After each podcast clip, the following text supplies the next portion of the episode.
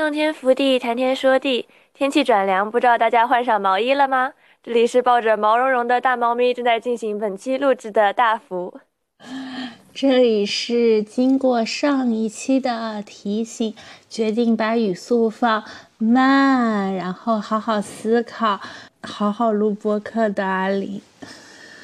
你慢的我要睡着了。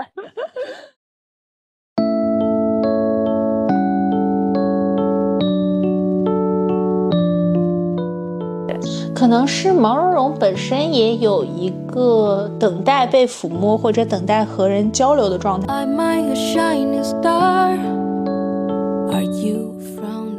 你把它慢慢塑造成一个软绵绵的感觉，就它会越来越软，然后越来越舒服。这么一听，这一段就是变化结果就很像，就你和被子的连接，和 特别像是人和人之间的连接。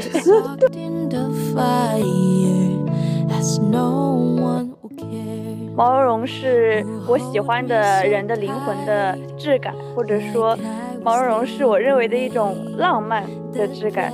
对，然后我就想到这一期的音乐，我可能会全部引用自我认为是“浪漫”这个词的代表乐队，叫做昨夜派对。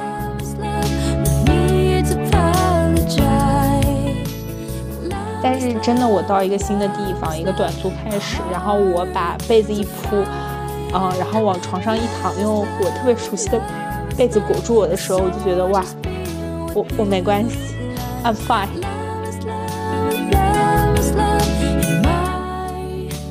那人类的这个进化发展，它其实就是一种。变得冰冷的状态了，开始。是，所以说人类最后就是变得赛博朋克了，跟机器结合在了一起。对，你要说我们再往未来人类去想，就发现未来人类完全不毛茸茸。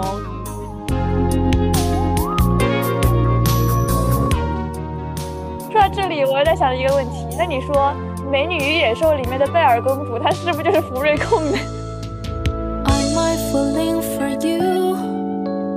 ？Do you feel the same? We just walked in the fire. There's no one who cared. 对我，我们我们反思了一下，然后也有，嗯，就是为数不多的粉丝吧，提出，嗯，我我我可能在录播课的时候有一些磕巴，那么。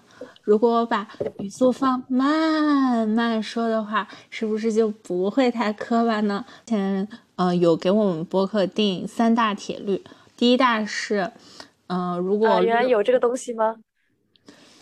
好的，现在通知你，就是希望你遵守。第一大铁律不是，嗯，如果录的不开心，就就停下来。就是，然后第二大铁律是，呃，录播课的时候不是喝咖啡就是喝茶。第三大我还没有想好，之所以说是三大铁律，因为武林中人都是说三个条件的，不说三个两个就是不是很酷的样子。对，对，第三大我们还在嗯酝酿当中吧，酝酿好了会会会会写到每次的简介里。对，因为我觉得这个也蛮重要的。好，我们扯了这么多，还没有步入正题。那么大福来说一下，这期我们讨论什么呢？我们这期题目应该是会取名叫做“为什么人类喜欢毛茸茸的东西”。其实一开始是，主要是最近真的温度一下子就转凉了。阿林也看到我披上了我的毛茸茸的、带着兔子耳朵的睡衣。对，然后其实这个天气变化的节点正好是我们请假的时候，大家也看到，就是我从釜山电影节回来了嘛，就感觉。和想象中真的不一样，就是首尔是真的比釜山要冷太多了。我当时是一落地，这个冷空气就扑面而来，我感觉首尔的温度现在的温度其实就十几度差不多了吧，好像更像深圳的冬天一样。所以我可能是个典型的南方姑娘。天气转凉的时候，我就有点容易 emo，不知道是冷还是就是那种最近各方面的那种精神上的压力。然后我前天凌晨的时候。我就突然被惊醒了，感觉不知道是自己年龄大了，还是 精神上呢变得脆弱。我们其实没有怎么认真聊过四季，你是最喜欢哪个季节？我之前觉得我还挺喜欢冬天，但是我不喜欢的是天气变冷或者这种转变的这个节点。但是我现在在冬天，我就会开始我现在在冬天或者秋天吧，就开始喜欢夏天了，永远喜欢那个不在的季节。但实话说，如果说是按照就是比较适合的节日的话，我会觉得你确实就是比较适合夏天。你整个人的状态啊，对，或者喜欢穿衣的风格啊，都是比较适合夏天。但我本身我真的很喜欢秋天，因为第一，我就觉得秋天就是最漂亮的季节。就夏天太晒了嘛，然后阳光很充足热烈，然后冬天可能又会有点单调，特别是我们本科在的城市哥伦布，冬天真的还蛮萧瑟又蛮长的，就叶子都枯黄掉，然后一片衰败，然后整个城市就灰蒙蒙的。但是秋天其实很漂亮，秋天特别是呃路过居民区的时候，它时间不长，可能就一个月吧，但是呃开车路过居民区的时候，旁边都是那种枫树，就特别漂亮。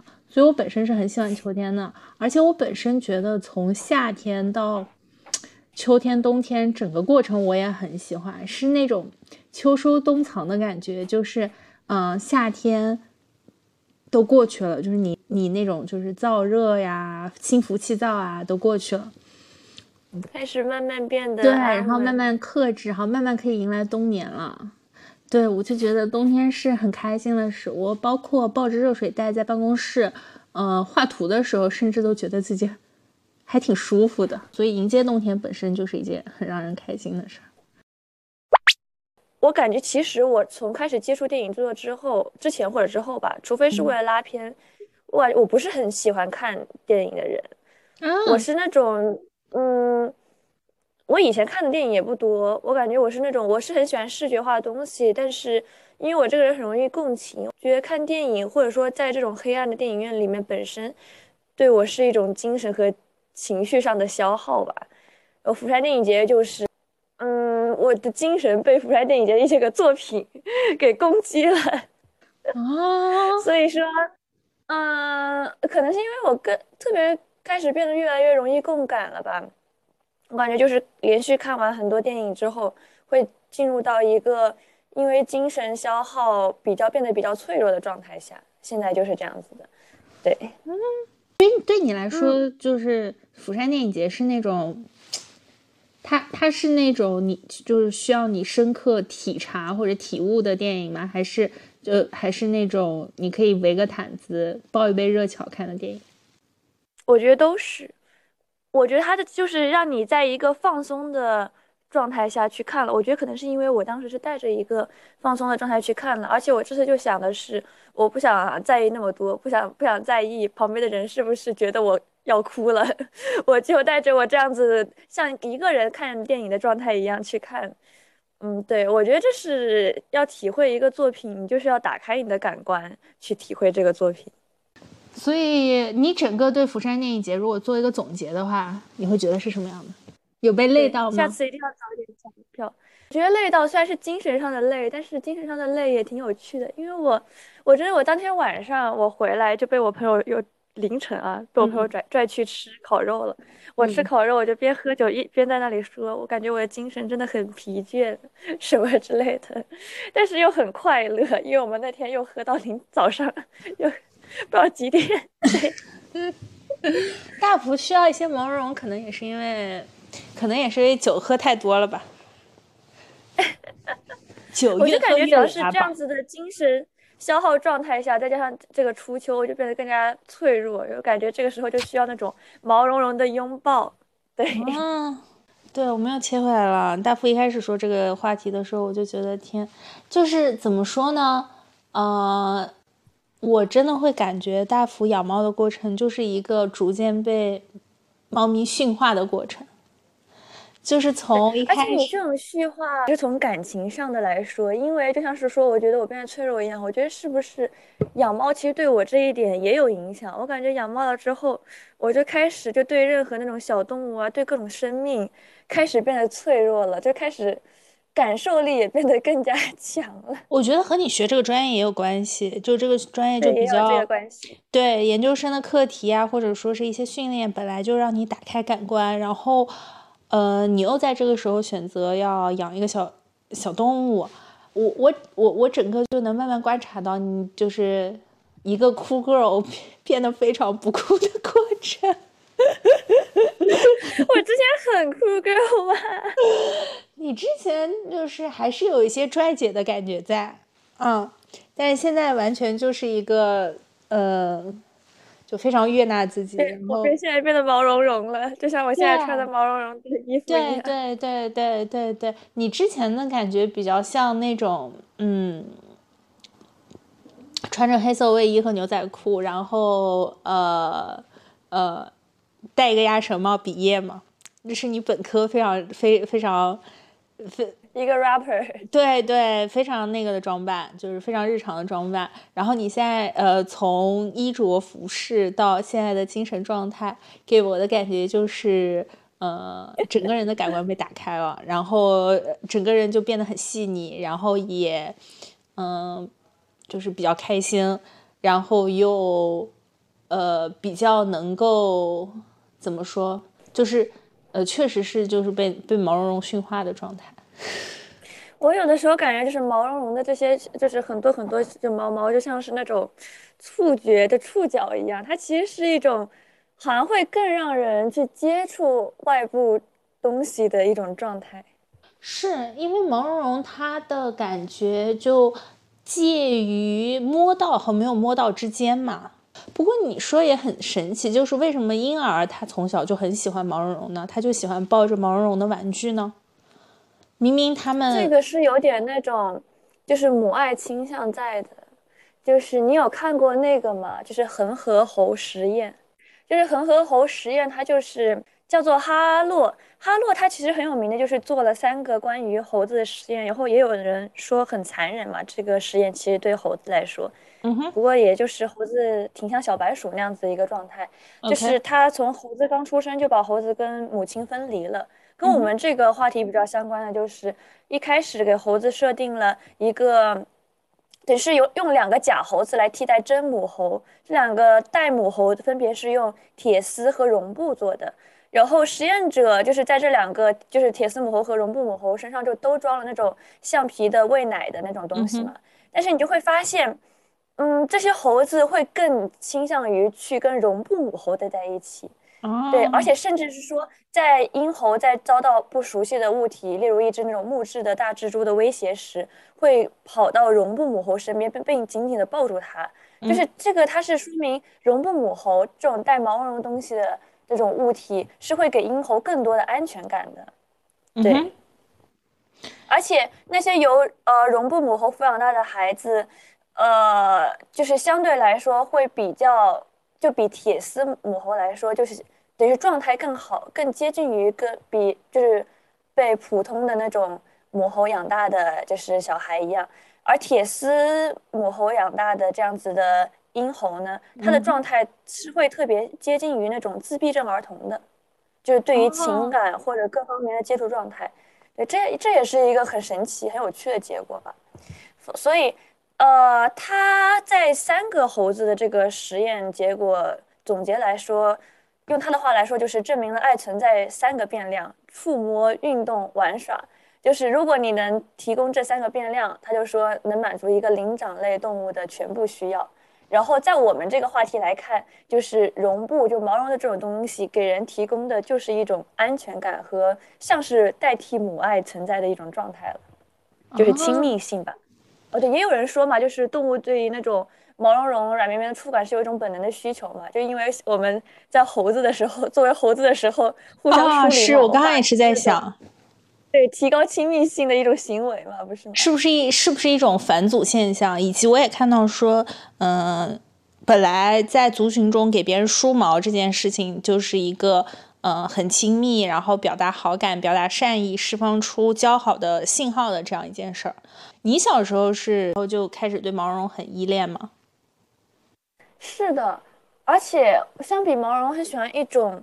触感上的就是麻酥酥的感觉，也就是说，不知道你知道有一种布料叫做棉绸？嗯，不知道。对，有种布料叫做棉绸，它是，呃，可能是南方比较多。我外婆的话，她会做那种棉绸的衣服，就是睡衣给我穿，然后会做棉绸的那种就是枕头的那种布。然后我小时候就喜欢。我就很像那个什么哦，你这么一说，那个角色也是 Snoopy 里面不是有一个每天拿着一块绒布的？对对对对对对对对，我刚才我真的很像那个角色一样。Comfort bl 呃 blanket 叫什么？是反正就是我记得英文单词我忘了，但是具体中文的话，其实就是一个安全的小毛毯。是相当于它的 comfort zone 一样的存在。我当时看着就发现，我小时候也是这样子，但是我是那种，我不是那种特别毛绒的那种布，就是棉绸那种触感上，你如果拿两个指去揉这个棉绸的话，它是有麻酥酥的那种感觉的。我小时候睡觉是必须得要就是拽着这个布，就是揉着这个布，我才能睡着的。这么一想，它其实也是给我提供了一种当时的安全感。而且现在再回忆下来，因为那些东西都是我外婆做的，就更给我了一种怎么说呢，安全的安全感一样的回忆吧。哦，对我小时候真的就没有，哎，小时候我小时候还是受这个就是金庸和金庸 荼毒太深了，就是觉得就是我对对玩偶没有什么兴趣，真的是反而长大了开始寻找这种这种快乐。然后小时候真的就是。出去就买刀买剑，然后挂在墙上，回家这就是我的快乐。对，这个这个这个以后可以就是做一期什么童年玩具展开讲讲。但是呃，后来了以后，长大了以后，特别是在出国留学了以后，发现自己对于就是被子这个事情，因为我们刚刚也讲讲到毯子嘛，是真的很依恋，而且我呃一整个就对我。留学的时候盖的那个被子产生非常大的依恋感，就是想带回国，但是后来又觉得确实是有点没必要，然后就只是带了被套嘛，没有带被子。对，然后我我本身呃本身那个被子就是我甚至想要传承给我后后面将要去留学的妹妹，但是没有传承下去，就我也很难过，嗯，因为就是我觉得提到被子的毛茸茸，它的它的点就在于呃。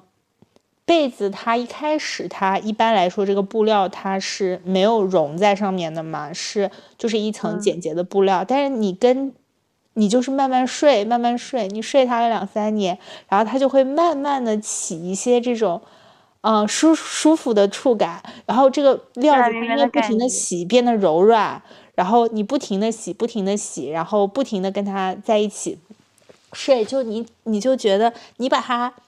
你把它慢慢塑造成一个软绵绵的感觉，就它会越来越软，然后越来越舒服。这么一听，这一段就是变化结果就很像，就是你和被子的连接，和特别像是人和人间的连接。对对对，到后来我是真的好爱我的那床被子。然后现在我来英国留学，然后也是是也是在英国，呃，买了新的一床被子嘛，新那床被子也是不肯认。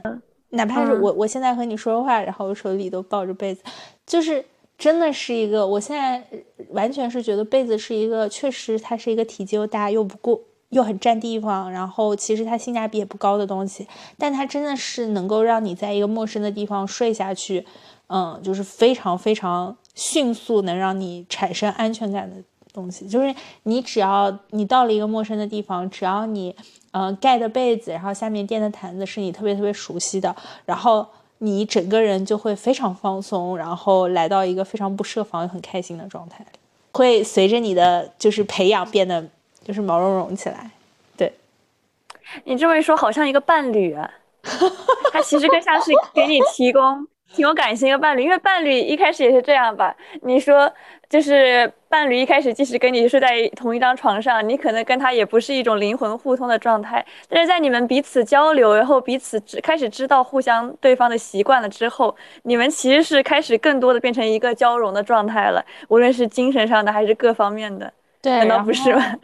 对，然后你能感觉在日复一日的相处中，他变得越来越柔软，然后他越来越。给你展现出他就是慢慢剥离掉那种就是很崭新，然后没有什么感觉的状态，你就觉得你慢慢把它锻造成了他现在这样，然后你就跟他产生了很强的联系，对，然后包括真的像是一个没有人性的伴侣，但是最好还好是没有人性，他就不不易变。我们今天我们今天说的是很治愈、很快乐的话题，不要不要往不要往这方面去讲，好不好？而且阿玲最近不是在英国流浪吗？谢谢你。我刚才听就是前前面开头我们还没有录制开始闲聊的时候，阿林就说他现在就是为了防止就是行李拿的比较多嘛，他现在不是最近在流浪，他就只拿了一个大箱子。但是里面非得放他的那个被子，我想被子真的占好多地方啊，那他就要把他拉着到处走，对，就没有，嗯，解释一下，也不是在英国流浪，主要就是在伦敦，然后。今年的呃，这个后面也可以单出一期，应该真的会单出一期说我的租房上岸经历，因为这个租房上岸经历，我真的是觉得绝无仅有，而且非常恐怖啊！因为我到现在还没有上岸。对，因为今年的伦敦租房非常疯疯狂，然后找不到房子，于是我就。呃，把我的很多行李，就是大部分行李，比如说夏天的和我觉得我暂时用不到的，送到我朋友家，然后就先找几个短租过渡一下，然后就只有一个大箱子，而这个大箱子一半就是我的，就是一个一个国际托运的这样一个尺寸的行李箱，然后这个行李箱有一半都是我的，呃。被子对，而且我还带了两床，就是一床薄一点的被子，相当于当做床单用，然后一床厚一点的被子啊盖着，嗯，但是真的是就是原来会觉得，然后还还有呃还有自己一直准备的枕套嘛，原来本来就是会觉得，之前可能小时候吧就会。或或许会觉得就是带一个被子是一件很夸张的事情，但是真的，我到一个新的地方，一个短租开始，然后我把被子一铺，嗯，然后往床上一躺，用我特别熟悉的被子裹住我的时候，我就觉得哇，我我没关系，I'm fine，我很好，我又可以了，我又可以活过来了，我又活过来了，对对对，我还可以继续撑下去，这个冬天没有那么难熬，是这样子的，你这么一说的话。我现在就特别喜欢那种，嗯，我现在的被子有点像是酒店被子那种感觉，但它比酒店被子要轻。我特别喜欢那种，就是它能整个包裹住你那样子感觉质感的被子。对，所以就像你说，被子你盖越久，它就会越给你那种呃身体上的触感比较舒适柔软的触感一样。所以我选被套也特别重要。对对对，无论是被套还是床单这一类的，我之前是去呃无印买了一个那种亚麻的那种，我就觉得很难受，因为它这种其实适合夏天的嘛，会让你觉得凉快，但是你盖了之后，你就会觉得它怎么盖它也变得不柔软，就它不能 变得柔软，它是一个那种。无法跟你交融的伴侣，你是无法磨平它的棱角的。是 是是，就是是这样子一个感觉。对，亚麻是会给那给你那种感受，就是它保持着它曾经在森林中的质朴与天真。锋芒。对，亚麻亚麻这个材质给人的感觉就是，对，亚麻材质给人感觉就是，嗯，藤编的衣服就直接拿来让你穿了它。它是未开化、未经开化的材质，就是它，它，它是那种固执的、固执的伴侣。对，对，对，对，对，对。从他原生家庭带出来的感觉，他从他不会让自己的锋芒收住。对，对，对，对，对，他，他，他，他不会，他不会和你，他不会和你交融，然后也不会就是接受你的改改变和锻造。Everything should Everything should deny, everything should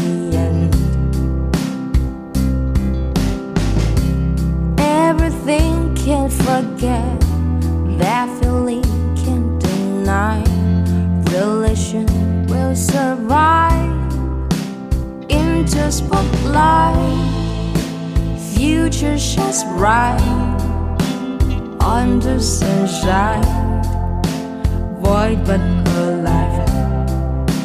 Even if sad, broke to the white, you're my desire.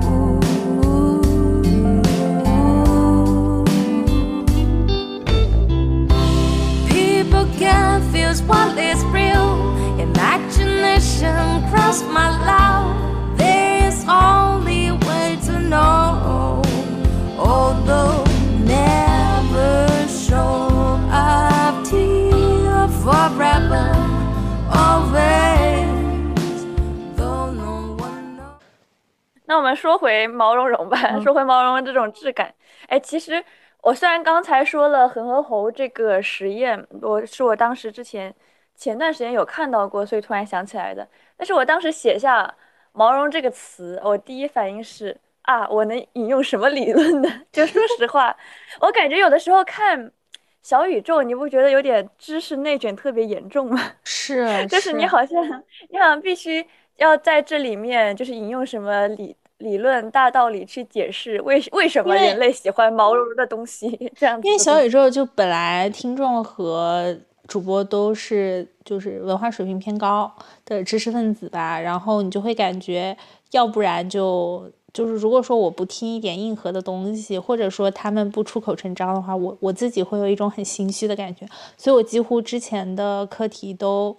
要做很认真的准备。最近是比较摆烂了，想冬眠了，觉得 想开了，真的我想开了。是有一点。我一开始做做的时候就很紧绷，然后大福一直在劝我说：“哎，没关系，就是咱们闲聊也可以。”但是我不行，我就是要硬套一些理论。对，然后现在就我想看，我现在就是我我现在就是觉得咱们就前五十期就是做电台摸索，又有什么关系呢？就看看我们能讲什么，又有什么关系呢？没有关系。对，我在做一些新尝试，而且我觉得，反正我也是一个没啥学问的半瓶水，所以 我们从这种内卷里面逃避了这一次。我感觉其实从“毛绒”这个词就写到这个词的时候，我也觉得它是一个很抽象，就无论从视觉、触觉给人的感觉就是一个很抽象的感觉。所以不如我们这一期像我们刚才表达的一些抽象的形容一样，也主要是讲述一些感受吧。对对对对对。我觉得的话，毛茸茸，我想到的话是猫，是那种就像我前面说到的，更像是拥抱给你的感觉。然后也所，因为可能是因为提及拥抱吧，所以我觉得很像是一种浪漫的感觉。所以怎么说呢？我喜欢毛茸茸的人，就灵魂形状是毛茸的人。这又说到之前你提问我的灵魂形状了。对对，你说你说我给你的感觉就是整个人是毛茸茸的。毛茸的，对，在一些方面就是这说明什么？这说明你第一次见我的时候，我一点都不秃，我的 我的头发可能还很旺盛。哎，这也说明为什么人必须得要头发多呢？那是不是人也喜欢就这种毛茸茸？是这个倒是因为我我看就是一些就是美学 UP 主说嘛，是因为嗯就是。呃，头发代表头发毛血旺盛，也就自古以来就代表这个人是气血旺盛的嘛，就代表他的健康，嗯，主要还是代表他的健康。对对对对对，然后所以这是一种健康美，对吧？对，健康美嘛，就是无法红唇啊，然后呃浓眉大眼啊，都是代表这个人是很健康的。然后他嗯，可能是对于女性来说是具有生育能力的啊。但是现在的话，对。就就觉得还是主要也遮脸，就 是高颅顶是一个呃呃，现在提起就觉得呃有点烂了，就是连高颅顶都不知道，就是美学根本没入门的状态。对，确实是，确实是那个头发包起来显显脸小嘛，啊，而且我觉得整个的这个发展就是，就人的发型发展也开始慢慢从呃黑长直转到。大波浪就是不是大波浪吧，但也是转到波浪，因为大家开始就比较柔和的状态，比较随意柔和的状态。对对对对对，比较随意、比较柔和的状态，然后呃，整个人也会呈现出一种毛绒的感觉。包括现在，比如说醒图，其实用的滤镜都会是那种比较磨砂质感，不清晰。我刚才说。对吧？然后呃，整个人呈现的状态也是那种，就是呃，视觉上的毛茸茸，对，视觉上的毛茸茸的状态，对对对。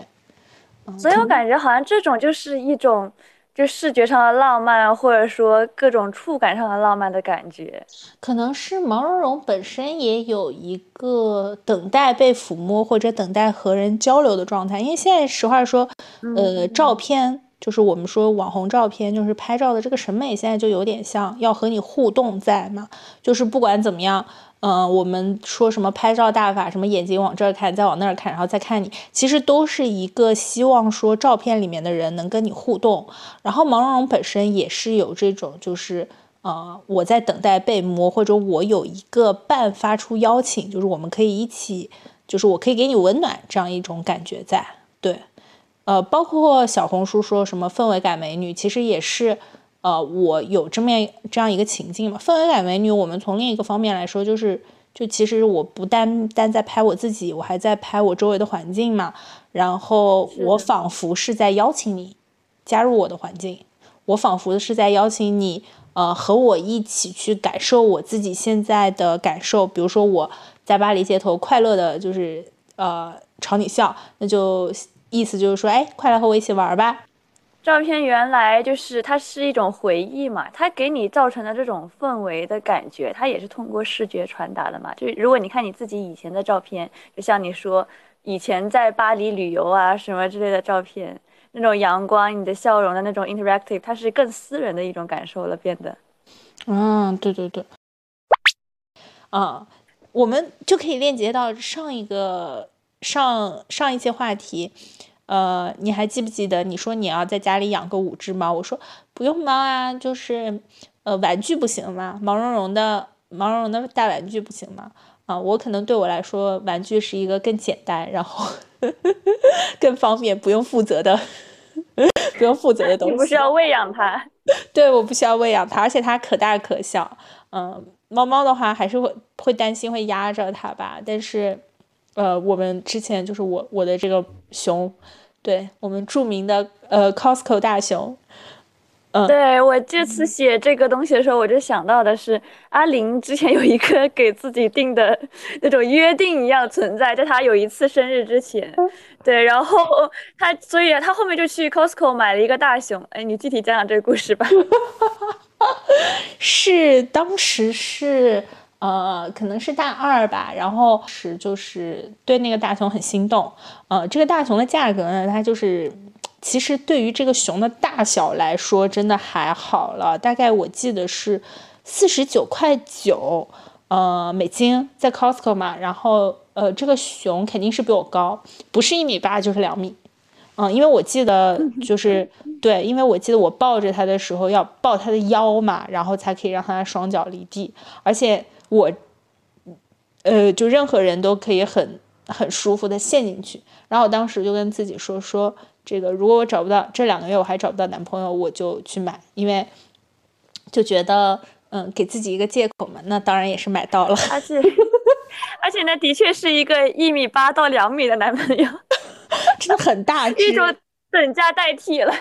对，后来我就把它放在我的有一段时间是放在我的床上，然后真的就是占据我的床的大部分，以至于到我要把它踢下去。后来发现，其实这个熊特别适合放在呃墙角，然后你看书的时候，你就可以整个人坐在它的肚皮上，真的很舒服。就是它其实是它，它虽然看着是个无用的熊，但它其实是一个可以当做懒人靠椅的存在。对，对我来说。啊，因为本身也是地毯嘛。这么一说，你说到毛茸茸，其实，呃，你还美国那边就是和我们国内有点不太一样的，美国还蛮喜欢铺地毯的，就真的很藏污纳垢，以至于我就是我自己也不想花钱清理费用，所以就过一年就搬一个地方。但我以前还没有感觉到，就是地毯是多么就是必备的物品。但是我现在在想，就是如果我以后搬自己的家什么之类的，我一定要买好多块地毯，然后不同材质。对对对，把把这个房间就挂起来，就就最好不要让我看到冰就冰冷的墙。这么一说的话，我特别喜欢看就是那种美国人清理地毯的视频，不知道大家有没有最近看？就有一段时间很流行的解压视频，就是清理地毯。对 对对，这有点跑题，但是确实我也在看。对吧？对吧？对对。但其实它也是会变得毛茸茸，就是你清理完地毯把它烘干之后，它整个就蓬起来的那种感觉。啊，你这么一说，其实有点像晒被子，有没有？就是啊，你整个那个被子，特别是在我们南方嘛，经常有阴雨连绵的天气。我记得很清楚，就是当时，当时初中的时候，我们在寄宿学校，然后只有可能周末那个时间可以来晒个被子。然后呃，你相当于放学了以后，你就看到那个个太阳出来，正好在正中间，可那个太阳也不是很大。呃，在阴雨季，然后你就扛着你的被子在楼下找地方晒，就是因为它有一些草丛嘛，你可以把被子架在草丛上，或者呃，也有一些就直接可以晾被子的地方。然后大家就你晚了一点，你就找不到那种特别好的地方了啊。但是你就扛着你的被子啊，到处找，在这个学校里面，然后晒嘛，晒完了以后，呃，等你到了。下午放学的时候，就准备开始把被子收回去了。你就满山遍野，在整个学校操场里找你的被子，因为大家花花绿绿的，有好多被子。然后，呃，那时候你抱到的被子可能就已经是嗯晒好了的，然后整个被子就蓬起来，然后，对，然后你就享受那个现在被讲烂的螨虫尸体的气味。你不说我会觉得更好，这个回忆。有一段时间，就很多人拿这个作为就是情趣小视频嘛，就是说，嗯，我我我说这是很舒服的，然后我的死直男男朋友会说啊，这就是螨虫尸体的气味，或者说是，就是，但是我还是很开心，我想到那个味道还是很开心，好吗？然后这个被被子。本身就抛起来嘛，然后你就幸福的抱着被子回去，然后晚上睡的时候就会很开心了。对，就是有阳光的味道。对对对，我知道它不是什么真的阳光的味道，但是并不重要，我只是盖得很开心，好吗？谢谢你。对，所以我你你这么一说，确实就是你的毛茸茸的很多的感觉是你可以抱着这个毛茸茸的东西。但我的毛茸的东西包裹着你的，对，都是包裹着我，都是被子呀、毯子呀这种，呃，让我觉得很舒服的，呃，可以把我整个人蜷在里面的这样一个东西。结果发现其实是我需要安全感的人，然后你是可以给别人安全感的人吗？其实这一期我应该会放好多那种歌，呃，这一期我给我们定的歌曲就是昨夜派对这个乐队的歌 啊。我们本来说的是开头就要介绍，就 拖了好久。就是我刚才不是说，给我的感觉就是毛茸茸是我喜欢的人的灵魂的质感，或者说毛茸茸是我认为的一种浪漫的质感。对，然后我就想到这一期的音乐，我可能会全部引用自我认为是浪漫这个词的代表乐队，叫做昨夜派对。对，昨夜派对的成立者之一就是。呃，二他叫做二哥，这个键盘手，他的朋友唐映峰说过，他给昨夜派对就是这一时期的创作定位只有两个字，就是浪漫，就是敬畏自然的感性浪漫，对于空寂宇宙无限畅想的理性浪漫，流行文化与亚文化碰撞所催生出的思潮浪漫，这是他认为昨夜派对的定位，对。所以说到为什么毛茸茸是浪漫呢？我感觉浪漫就像是能填补他所认为的这种空寂宇宙的东西一样，毛茸茸就像是能包裹住空寂的你一样，或者说你包裹住他的一种你们相接触的结合那种感觉。我我我我有不同的想法哎，我觉得浪漫是比较对我来说哈，浪漫是比较虚无缥缈的东西，然后毛茸很脚毛茸茸是很脚踏实地的东西。浪漫是落日，是晚霞，是是音乐，然后是飞扬的，你抓不住的裙角，就它是碰不到的。但如果我觉得，如果它能具象化成一种东西的话，一种触感的话，浪漫是毛茸茸的。嗯，对我来说，如果具象化一种触感的话，浪漫是冰冰的、凉凉的，像水一样。像抓不住的吗？因为是像水是抓不住的。浪漫就是因为它抓不住才浪漫啊，就是它比较转瞬即逝才浪漫吧。它不是那种很很让我安心的东西，对，它不是让我那种很安心的安心的感觉。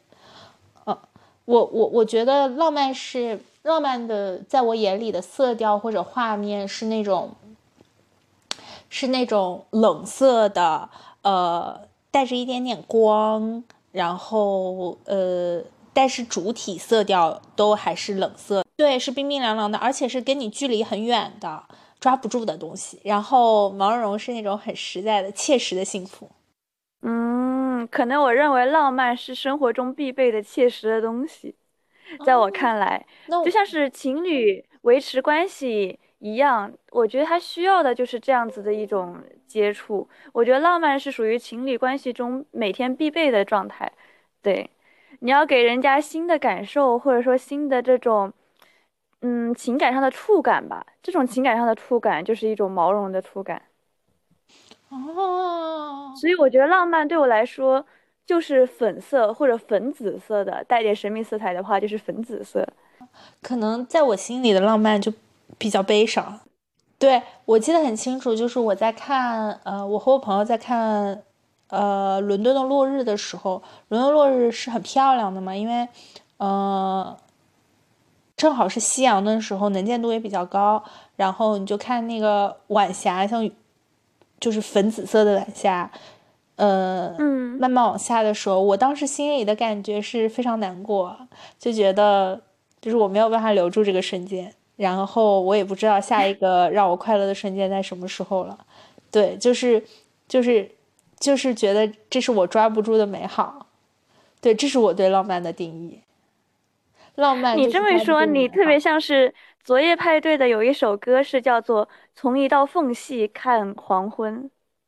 对，它里面的歌词就是说，在屋顶揭开一片瓦，能否看到看到烈日坠坠落时的晚照？在墙上凿开一线光，能否看到看到远空锈红的海在燃烧？是多迷人的夕阳啊，扭曲了，变形了，却仍能寄托遐想。可是可是啊，如何从一道缝隙看黄昏？你望着它，直望到出了神。可就算美，也美得好失真。多么可惜，我们在遐遐想中永生受困，就类似于这样是这个是浪漫。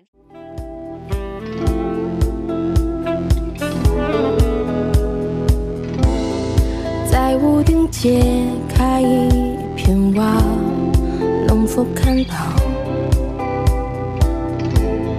看到烈日坠落时的晚照。在墙上凿开一线光，能否看到？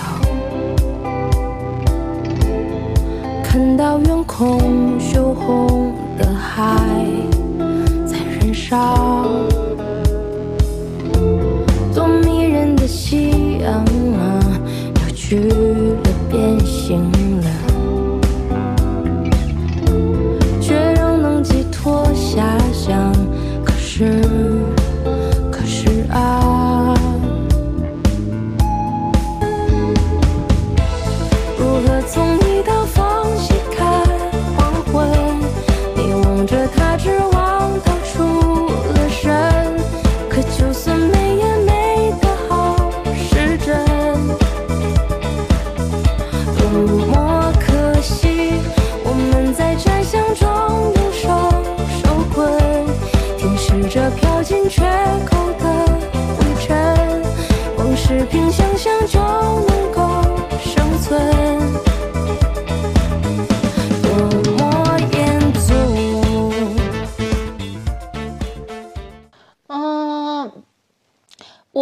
我我觉得我特别呃特别想说毛绒的联想，就是在你眼里，比如说你对毛绒的画面是什么？我对毛绒的画面，你乍一说，我想到的就是那种学校门口卖的小鸡，黄黄色的那种，黄色的毛绒的东西，它看起来就是像是那种小太阳一样的那种感觉，这是其中一个。你乍一说的话，我是这样子的感觉。然后你要说还有什么联想的话，我突然想到就是我看少女漫啊之类的。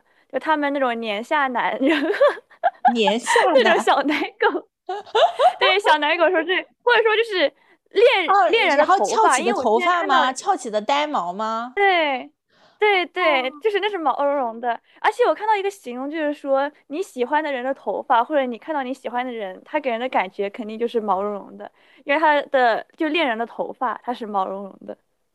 哦，原来是这样的。除了被子之外，我还有的联想，我感觉是那种，嗯，怎么说，就是，嗯，外公的怀抱，因为我外公也很喜欢穿毛衣。然后我记得我小时候就就就是就是呃，冲冲冲回家的时候，就会把脸埋在外公的肚子上。然后，然后，然后就是我们那边是可能我外公祖上是浙江的嘛，然后就不叫外公，叫阿公，然后就叫阿公啊，然后就冲到外公面前，然后把把头埋在外公的肚子上啊，就感觉很舒服。对，是是我的，就像是我觉得我外婆，我外婆更是绵绸质感的一样。对不对？就是就是你会觉得，其实你要这么说，你会觉得老人就会比较软软。就会比较毛茸茸，可能老人也怕冷吧，他们更柔 和。对他们柔和，然后他们怕冷，所以他们就会戴各种各样的，都都会都会戴帽子，然后呃戴手套。对我记得我当时第一次去，我我小时候其实我们家是在就偏南方嘛，不供暖的，会有一点小零下的南方，然后所以我在本科去这个美国大东北的时候，之前我是觉得。这个帽子和毛线帽子，还有这个手套，全都是装饰。然后等我到了美国，我才发现，天哪，这不是装饰，这是必备的。不过后来就是也也又觉得不行了。我就是去的第一年的时候，整个人快冻得不行。从国内转运那种非常厚的裤袜，就是按这个淘宝说法，就是北极裤袜，就是去北极也可以。我后来想想，我真是疯了，就是三层的裤袜，谁穿得了呀？啊，然后对，而且问题是，就是暖气开的很足，对对对对。但是我觉得可能就是当刚过去，真的不适应，就是你你没有办法，就是知道你在这么冷的天气你应该怎么穿，你就是觉得很冷。但是其实到最后后面的时候，就觉得一条单裤也能过冬天，就是只是说你的羽绒服外套穿厚一点就好了嘛。但是刚过去的时候真的是不知道。然后你还记不记得，就是我真的有很多奇奇怪怪的。非常可爱的，不符合我个人调性的手套，就是你还记不记得我还买过那种帽子，然后上面是个小羊头。其实我觉得就像是你之前说你的灵魂形状是个甜妹一样，其实你心里就是个甜妹呀。你喜欢的这些个东西，它就是一一个你的灵魂的具象化。呃，对。对我来说，就是都都是很开，都是很舒服、很开心的。然后还有一个毛茸茸是那种，也是说就外外面摸上去毛茸茸。之前有那种加绒的卫衣嘛，嗯，加绒的卫衣里面也是那种很毛茸茸、很舒服的感觉。啊，这么一说，我是真的还也还蛮喜欢毛茸茸的东西，是吧？是吧？在你写这个选题之前，我没有感受到，我没有觉得，对。但是它其实是一种思考的方向。因为，而且这么一想，就像你说到，我感觉我在美国的时候更是一种 cool girl 那种感觉一样。其实我当时就没有买各种毛绒的东西嘛，然后我的床也是很单薄的那种，就是亚马逊最便宜的床架，然后以及就是没有，就是我的床上也没有各种那种特别毛绒的东西。我感觉是因为我自己也觉得，就是在美国的时候我是没有归属感的，在那个地方。对，所以我是就让你有归属感了吗？对。会有，而且就像是我在这里会买很大块的，就是那种呃地毯，就软乎乎的地毯。但是我其实是不考虑说我如果走了会怎么样的。但是我在买美国买的所有的这种家具东西，其实甚至是那种塑料柜嘛，就都是很普通很简单，就是你走了就走了，你可以随便把它扔到一边的东西。但我在这里买的全都是能给我重量，就是给我心理上加上重量的东西。对，就像是毛绒的地毯。然后像毛茸茸的猫咪，其实都是这样子的。对对对，就是嗯，用一个特别通俗的话说，就是不是宜家样板间。其实你不觉得宜家一整个的风格就是毛茸茸的反义词吗？我 ins 风有的时候也是这种感觉，我觉得有一些 ins 风就是那种白色的，然后冷冰冰的大理石的之类的那样。对对对对对，就是会这样。我我其实。我前段时间不是去南法玩，然后玩的很开心嘛。然后南法那种小村庄就是属于就是很精致，然后大家其实也挺有钱的，嗯，可能要花的也不多吧，可能钱都可以用来放到自己的家里。然后你就看到，呃，走过那种就是还挺漂亮的居民区，然后每一个窗户里面进去的每一。就是你看到的每一个房间，就都充满了那种生活的气息。然后我就跟我朋友说，我是真的不想再住宜家样板间啦。我真的住了，就是自从开始留学就住宜家样板间嘛。然后宜家样板间给人的感觉就是非常不毛茸茸，它的东西都很滑溜溜。然后甚至可能要啊闪着光啊、那些桌子呀，像大理石一样之类的感觉。对对，它哪怕不是大理石，就是块塑料板，它也是那种闪着光的塑料板。对，所以你这么一说，我当时对于我那个大大四的时候，对于我的桌子的非常大的一个坚持，就是我一定要在桌子上铺桌布，然后天天弄脏，然后扔到洗碗机里洗。但是对我来说是很重要的一环，就是它它可以给这个桌布增加一点厚度，呃，可以给这个桌子增加一点厚度，可以就是就其实你回回想一下，就是给你给它创造一种毛茸茸的质感。是的，是的。我感觉我在这边也是，就是我给我的沙发铺的那种布啊之类的，我就是想给它创造一种怎么说呢，更亲肤的感觉了。对对对对对，就是就是不要让它冷冰冰的，要让它舒服起来。其实可能也是因为有猫猫在吧，我觉得猫猫会让你更有归属感一些，可能。是的，猫猫给了你一个我不是说到家，我今天，哦，那是不是我给了他一个家，是他给了我一个家。我说的就是你被驯化，我没有说是你驯化它呀，就确实是你被它驯化的过程。说到我的猫，我就觉得我的猫其实长得还挺像琳娜贝尔的，就是脸型和尾巴都你很像，竟然你脸竟然敢。碰瓷，就是宇宙顶流，碰瓷女明星，对，碰瓷女雨明星，红女明星。对你竟然看然后说到琳娜贝尔，我那天在想，琳娜喜欢琳娜贝尔到底算不算一种福瑞控呢？你听过福瑞控这个词吗？没有？福瑞控的话，它就是一个音译音译嘛，嗯就是最初来源于二次元。其实我觉得嗯它现在这个圈子，它有点像是变成了一个不可说，就是有点脏的性癖一样的那种感觉，存啊在于这个世上。什么？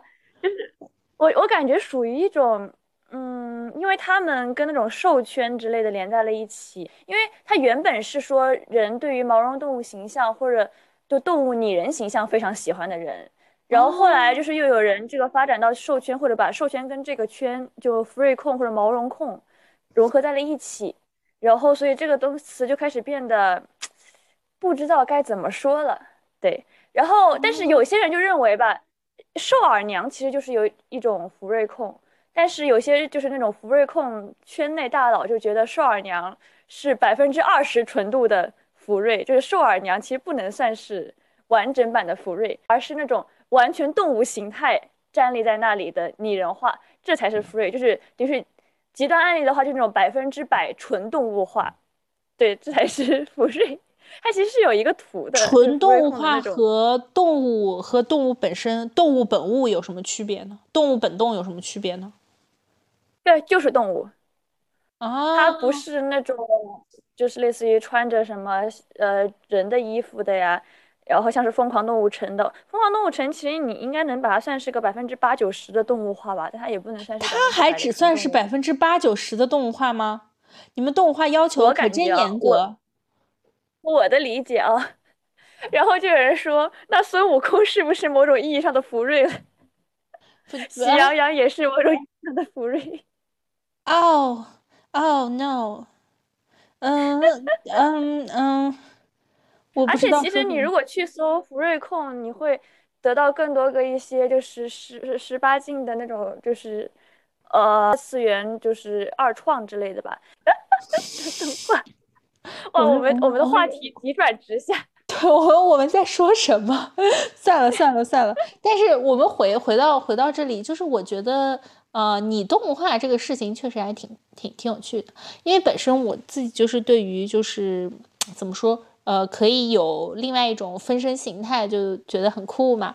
然后实话讲，谁在看小说的时候，或者没有萌过那种，就是猫耳，呃，什么猫耳娘，猫耳娘和猫耳少年都很可爱啊，就是很好 ra 嘛，听起来就很好 ra 嘛。我记得我看过一篇，怎么说呢，是高中还是初中的那种满分作文，然后这个满分作文说为什么人不能有一条尾巴，就说人如果嗯，你不要露出这种表情，就是他是正常的在说，他是一篇高中生作文，好吗？我露出什么表情了我？我希望你不要想歪，好吗？就是说，就是说，人为什么不能有说条有一条尾巴？因为有一条尾巴的话，它就大家就会很干净嘛，就也不用握手了，你可以用手去做你自己做的事情，然后用尾巴去打招呼，然后你也可以用尾巴就就是帮自己提东西，然后你也可以用尾巴来些返祖的希望。对，就表达你自己的喜怒哀乐嘛，你就不用，你就可以用尾巴跟人举手致意。总之，尾巴就是一个更好用的另一双手。现在想了想，也是尾巴会给人一种很毛绒的关系。就是人，其实你要这么想，在进化的过程中，就是毛真的越来越少，然后把毛作为，哎，我我突然在想，就是说，其实我们大家，比如说说女性，然后要刮腋毛，然后男性要刮胸毛，其实它从这个文明社会来说，社会化的一种。对，是社会化，是文明化那你这么一说的话，我听完你这么一说的话，那人类的这个进化发展，它其实就是一种变得冰冷的状态了，开始。是所以说，人类最后就是变得赛博朋克了，跟机器结合在了一起了。对，你要说我们再往未来人类去想，你就发现未来人类完全不毛茸茸，根本就没有不只是毛少了，你还变就是跟机器、跟这种冰冷的东西完全就更加冰冷，就更加那个温度温度非常低，然后甚至就是没有水汽。福瑞控其实是一种往原始去看，就更希望带温度的一种状态了。因为其实，呃，我刚才说的福瑞控的话，现在更多的是说，就是，呃，大家会喜欢，就福瑞那种硬核玩家会喜欢制作属于自己的那种兽设，就是兽人设定，他们会制作成一个呃形象出来，就具象化的形象出来。对，呃，日语里面叫做 kemono 嘛。对 你这个是什么表情？我不是很听得懂这一段，就是因为他是说会自己想要是是是自己给自己捏一个捏一个麒麟分身吗？差不多那种感觉，就是具象化设计成一种设计出来一个毛绒皮套，呃，他们会穿这种毛绒皮套。啊，OK，哦，行吧，这种兽装吧，你不感觉它其实就是琳娜贝尔吗？哦，林娜贝尔的外壳皮套子，呃，怎么说呢？就是给我的感觉，呃，林娜贝尔更。聪明，就是就是就是我们到我们的这种设定比较像兽人，林娜贝尔其实比较像，嗯，好像也是兽人哈，但是感觉琳娜贝尔就是 人家还站起来，人家也是两脚站立，人家还能听得对，懂。他们是聪明的女明哎星说到这里一样。说到这里，我又在想一个问题，那你说《美女与野兽》里面的贝尔公主，她是不是就是福瑞控呢？哦，你这么你说的这个就跟说花木兰是有性别认知障碍一样，从就某种方面来说，就是很西方的、很很不可爱的解释，我觉得，嗯就人家本来是个好好的童话故事，或者是一个就是好好的 legend，然后你就是说的是，嗯，花木兰可能是她是一个酷儿，是找到难以找到自己身份性别认同，而贝尔是福瑞寇，所以说就像是我们所认为的那种比较厉害的生物，像龙之类的那种，它们鳞片啊都是硬的，它们不会是毛茸茸的。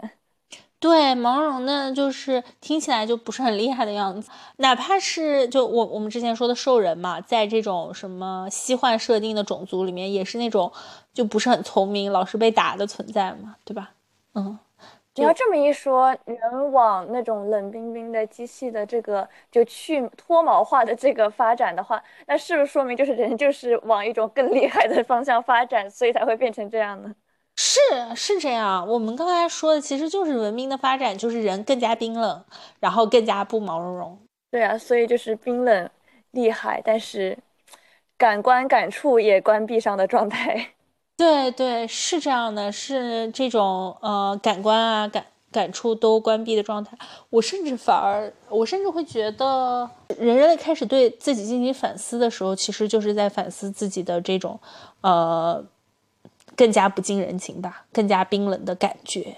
嗯，如果说是，其实这种事情放在城市里也一样。你要说城市的毛绒是什么呢？就是植物嘛。然后，呃，城市如果说有植物，就会给你这个城市在欢迎你的感觉。但如果这个城市都是那种玻璃的高楼大厦，你就会觉得这个城市是高级的，是厉害的，是高端的，但是它是不温柔的。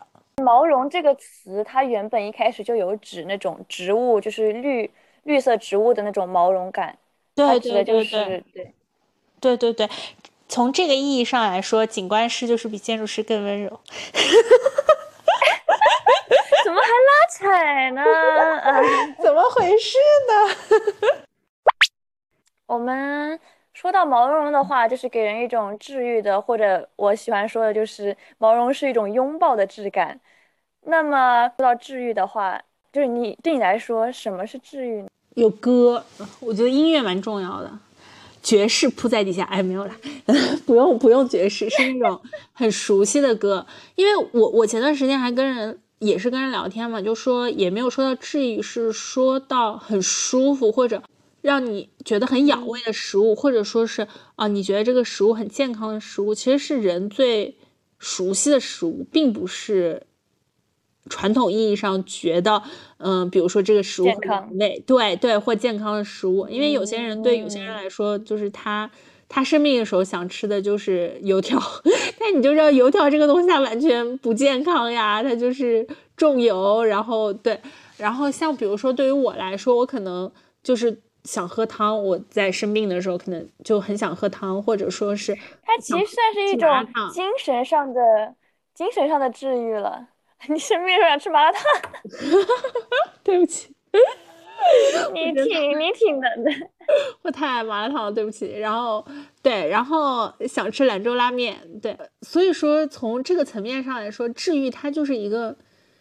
它就是一个你熟悉的东西，对，治愈给我的感觉，因为治愈嘛，疗愈，你是一般来说，疗愈这个词它跟受伤相关，所以受伤了就是你得把你自己关在一个，对我来说是你要有一个自己的小空间，你要把自己端在一个小空间，然后舒舒服服的，呃，度过一段时光，然后吃喝不愁的那种感觉，就是啊，就就对对我来说是很治愈了。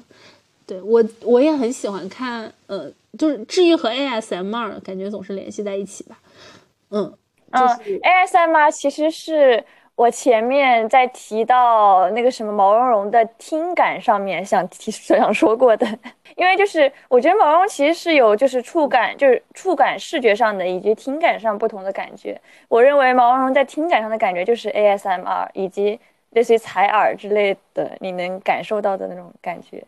对对对，就采耳不是会拿一个羽毛在你耳耳耳边，就是转一转，它本身就是对它本身就是那种小绒球，本身感觉就是毛茸茸的。嗯，我听 ASMR 就是很多都是哈利波特嘛，哈利波特火炉的声音是，对火炉的声音，然后霍格沃兹图书馆的声音，然后呃这个各个学院的声音。嗯，然后还有呃高塔里的声音，你就会觉得嗯都是那种很治愈的感觉吧。嗯，马上要到冬天了，我我我觉得我整个对冬天真的说起说起来就期待起来了，就期待起来了。对，就是。但是的确是冬天的话，我除了不喜欢这个转换天气的这个时间段，我觉得冬天的话，它的确是一种给人期待。和感情需求的状态了，相比夏天那种狂欢一样的感觉，对，冬天更就是觉得你可以歇一歇，你可以歇一歇，然后呃，你不用总是走出家门，然后你可以去见一见就是很好的朋友，然后一切东西都慢下来了。嗯，所以治愈这个词给我的感觉是冬天啊，治愈这个词给你的感觉是冬天。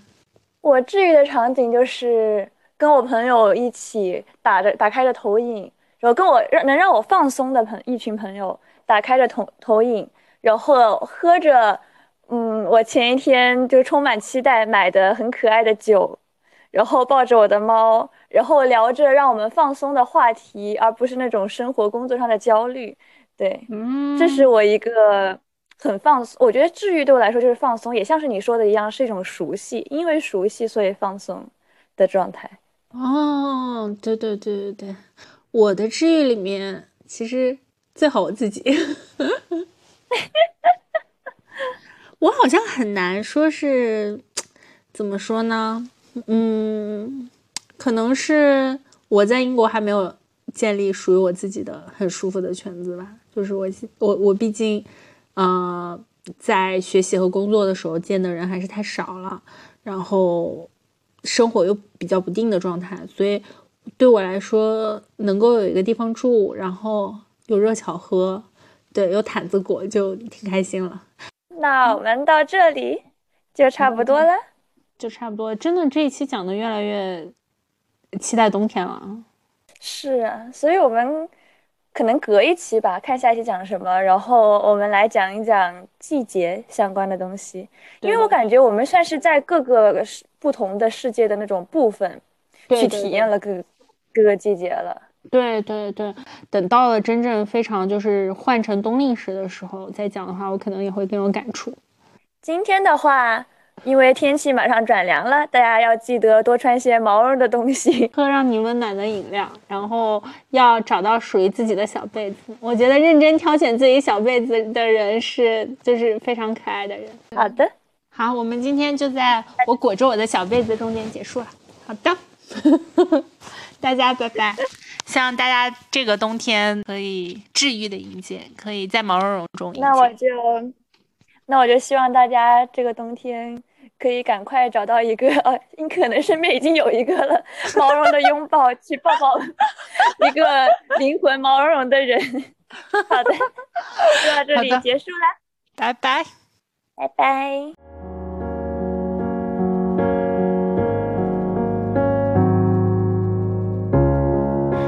旧时的方舟都已经远走，还有人逗留。不长庄稼的一片荒丘，还能供人梦游。推开门后。有无边星，这迷失与自由。在这个被遗弃的世界，究竟剩下了什么？生人造的真理，